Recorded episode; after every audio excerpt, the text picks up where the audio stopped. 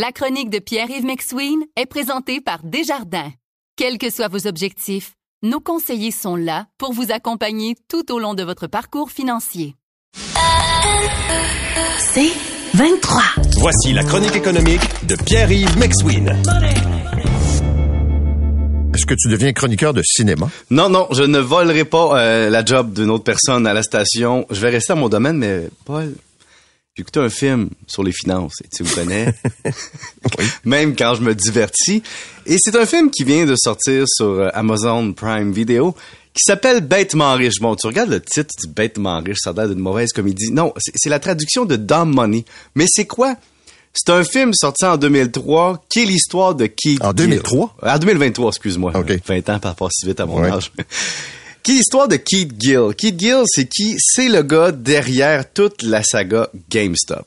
Et je dois t'avouer que la première fois que... C'est quoi la saga GameStop? Il y a plusieurs années, je t'en ai parlé, c'est pendant la COVID, la crise de la COVID, il y a un titre boursier qui a généré de l'engouement, qui s'appelle GameStop. Pour les gamers, c'est le fameux magasin EB Games qu'on connaît le nom, nom de GameStop, qui vend des jeux vidéo.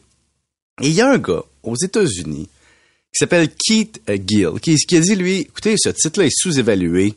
Euh, Les marchés financiers ne comprennent pas la valeur fondamentale de ça et surtout, les marchés financiers misent contre ce titre-là. Et il a commencé à faire des publications de chez lui sur son engouement pour le titre. Il avait acheté une grosse position personnelle sur le titre et il ne recommandait pas d'acheter parce qu'il connaissait les règles des marchés, mais il disait voici ce que je pense. Hein. Il, lui disait c'est comme une discussion de bar. Hein. On discute d'un titre boursier comme ça et qu'est-ce que tu veux? Un moment donné, ça a pris de l'engouement.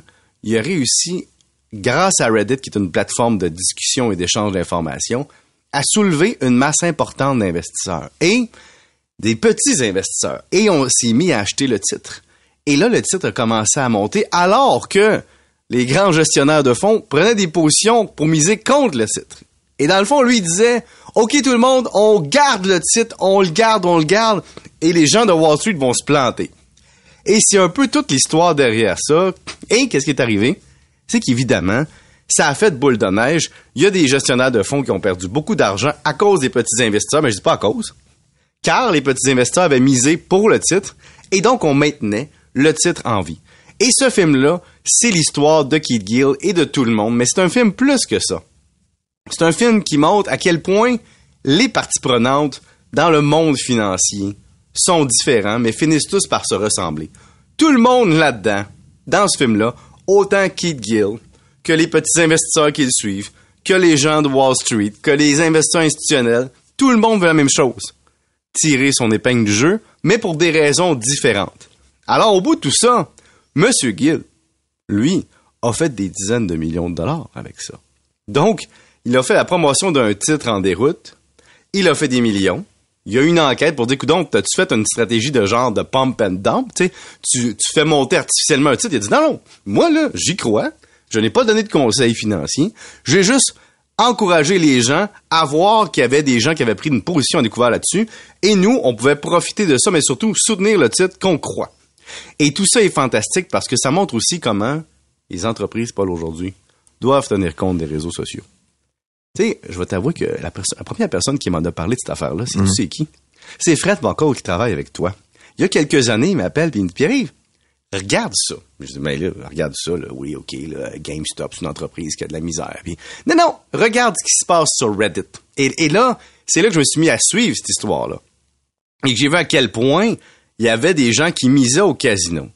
Et, et dans tout ça, Paul, il y a une autre affaire. Il y avait une application qui s'appelle Robinhood. Est-ce que tu connais l'application Robinhood? Non. Ce n'est pas de la farine, Paul. Mais c'est une application qui, comment pourrais-je dire, en- permettait aux gens de faire du courtage direct, c'est-à-dire d'acheter des actions, ça existe encore, d'acheter des actions de compagnie.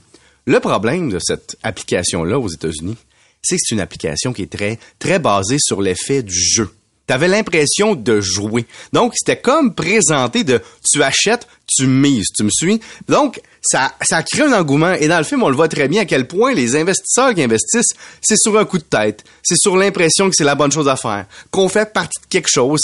Et à quel point l'application te montre comme un jeu que tu fais des gains. C'est comme une matri une machine, disons, de, de, de, de l'Auto-Québec. Et d'ailleurs, récemment, ça s'est sorti ce matin, euh, sur les sites américains, euh, Robin Hood a accepté de payer euh, une compensation euh, pour un- une poursuite quelconque parce qu'il disait, écoute, au Massachusetts, l'État avait dit, ça ressemble à du jeu, vous faites du courtage avec du jeu et donc vous devez changer votre affaire. On a, on a accepté de payer 7,5 millions de dollars, mais quand même, les gens de Robin Hood, à un certain moment, s'étaient tellement enrichis grâce à ça parce que eux, leur, leur pari, c'est-à-dire, notre application est gratuite, mais ils faisaient leur argent avec le volume de transactions.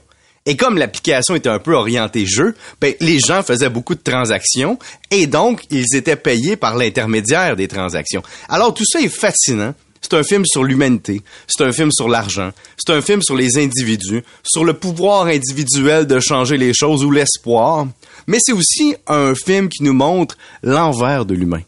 À quel point, dans le fond, ton idéalisme se transforme, à quel point ton côté greed ou avare te, te joue contre toi, à quel point croire ça fonctionne mais il y a une fin à tout, puis à quel point les autorités réglementaires, le marché financier, tout ça est une grosse machine et il faut être extrêmement bien attaché à, son siège pour se battre. Vous écoutez La Chronique économique avec Pierre-Yves McSween.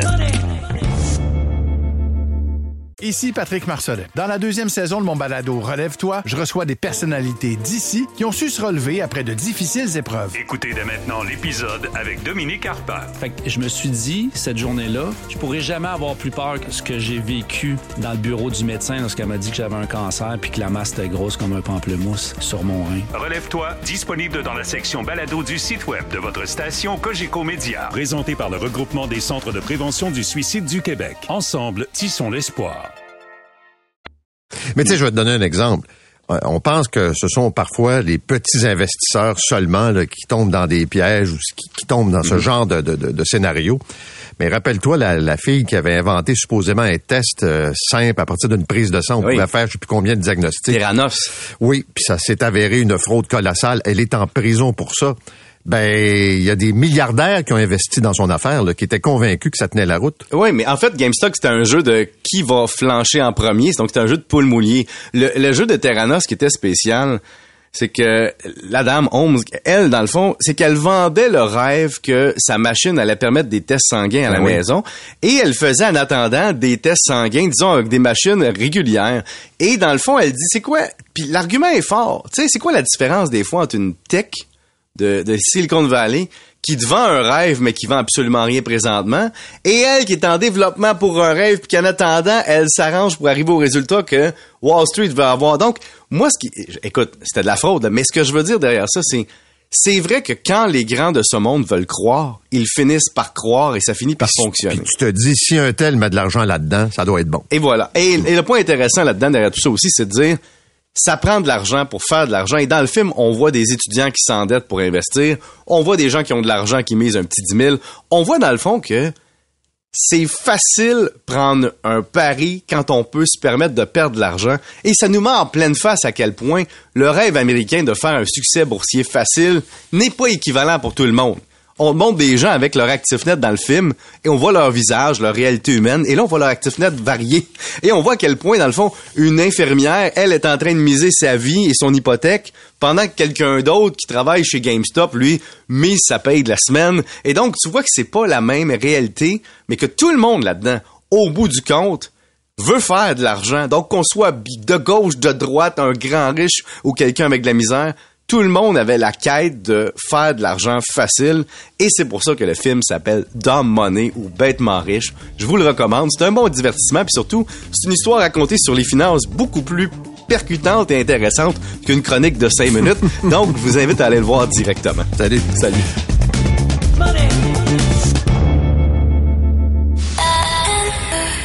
C'est 23.